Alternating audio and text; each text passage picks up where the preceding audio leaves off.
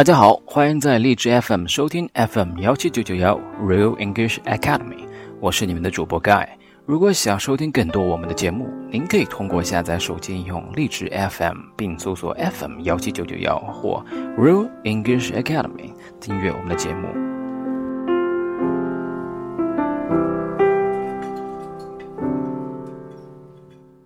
To err is human。俗话说得好，人非圣贤，孰能无过？每个人都会有自己大大小小的毛病。Be not ashamed of mistakes and thus make them crimes。俗话有说得好，知错能改，善莫大焉。每个人也都有改变自己的机会。今天我们要说的话题是 A brief guide to quitting a bad habit，聊聊如何能改变自己的坏毛病。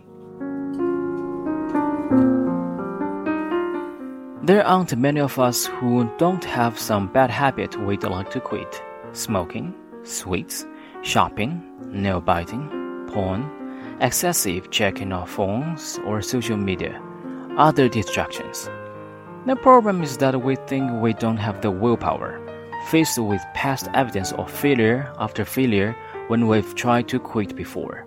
We don't think we can quit, so we don't even try. Or if we do try, we give ourselves an out and don't fully commit ourselves. Let me tell you this quitting a bad habit takes everything you've got it's hard, but doable, if you put your entire being into it. If you are ready to finally quit something, here's a short guide to doing just that.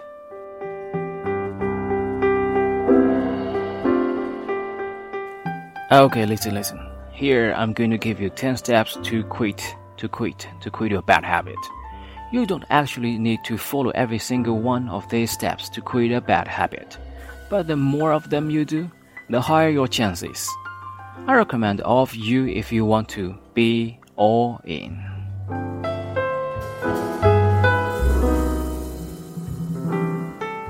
Number one, have a big motivation. Lots of times people quit things because it sounds nice. It would be nice to quit caffeine, but that's weak motivation. What you really want is strong motivation. I quit smoking because I knew it was killing me, and I knew my kids would smoke as adults if I didn't quit. Know your why and connect with it throughout your quit. Write it down at the top of a document called your quit plan.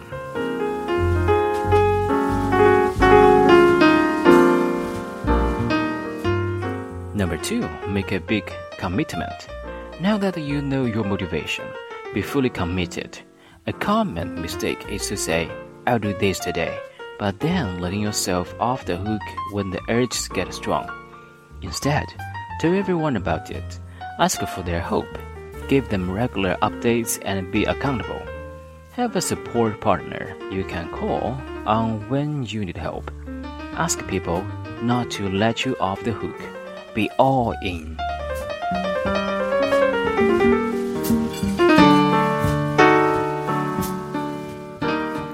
Number three, be aware of your triggers. What events trigger your bad habit? The habit doesn't just happen, but is triggered by something else.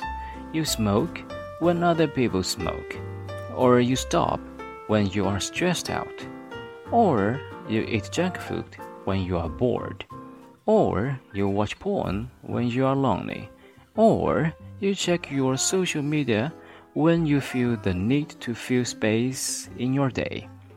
Watch yourself for a few days and notice what triggers your bad habit.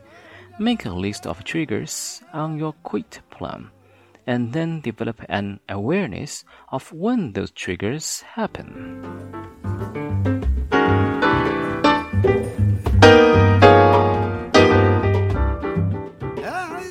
Number four, know what need the habit is meeting. We have bad habits for a reason. They meet some kind of need. For every trigger you wrote down, look at what need the habit might be meeting in that case. The habit might be helping you cope with stress. For some of the other triggers, It might help you to socialize or cope with sadness, boredom, loneliness, feeling bad about yourself, being sick, dealing with a crisis, needing a break or treat or comfort.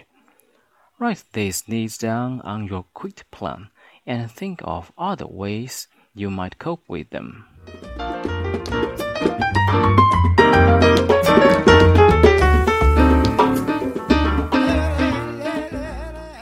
Number 5. Have a replacement habit for each trigger. So, what will you do when you face the trigger of stress? You can't just not do your old bad habit. It will leave an unfilled need. Uh, a hole that you will fill with your old bad habit if you don't meet the need somehow. So, have a good habit to do when you get stressed, or when someone gets angry at you, etc. Make a list of all your triggers on your quit plan with a new habit for each one. One new good habit can serve multiple triggers if you like.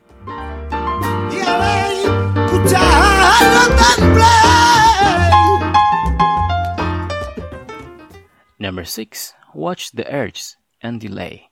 You will get urged to do your bad habit. When the triggers happen, these urges are dangerous if you just act on, on them without thinking. Learn to recognize them as they happen, and just to sit there, watch the urge rise and get stronger, and then and fall. Delay yourself. If you really want to act on the urge, breathe, drink some water, call someone for help, go for a walk, get out of the situation. The urge will go away if you just delay.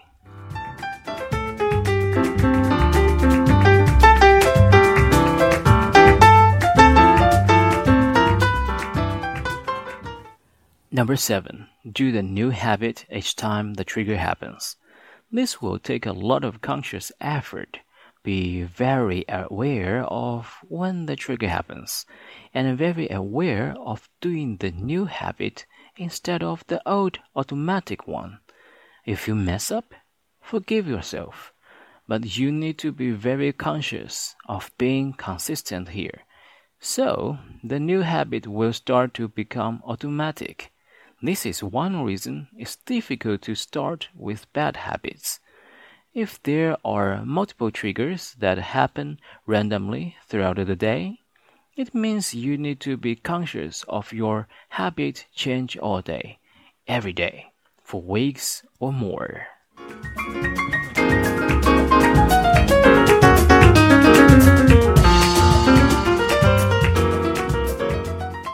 Number 8. Be aware of your thinking. We justify bad habits with thinking. You have to watch your thoughts and realize when you are making excuses for doing your old bad habit, or when you start feeling like giving up instead of sticking to your change. Don't believe your rationalization.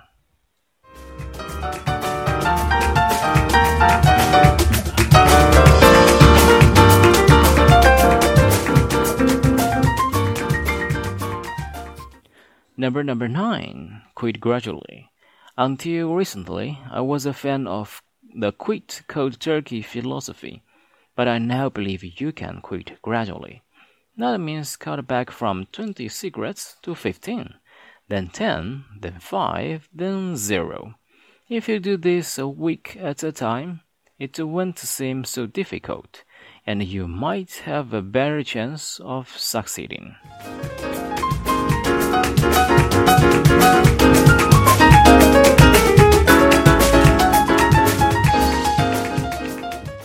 Number 10. Learn from mistakes. We all mess up sometimes. If you do, be forgiving and don't let one mistake derail you. See what happened, accept it, and figure out a better plan for next time. Write this on your quit plan. Your plan will get better and better as you continually improve it. In this way, mistakes are helping you improve the method.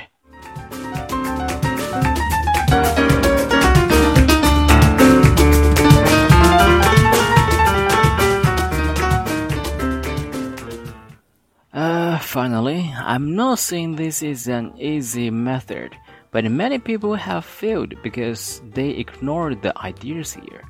Don't be one of them. Put yourself all into this effort. Find your motivation and replace your habit with a better habit for each trigger. You got this.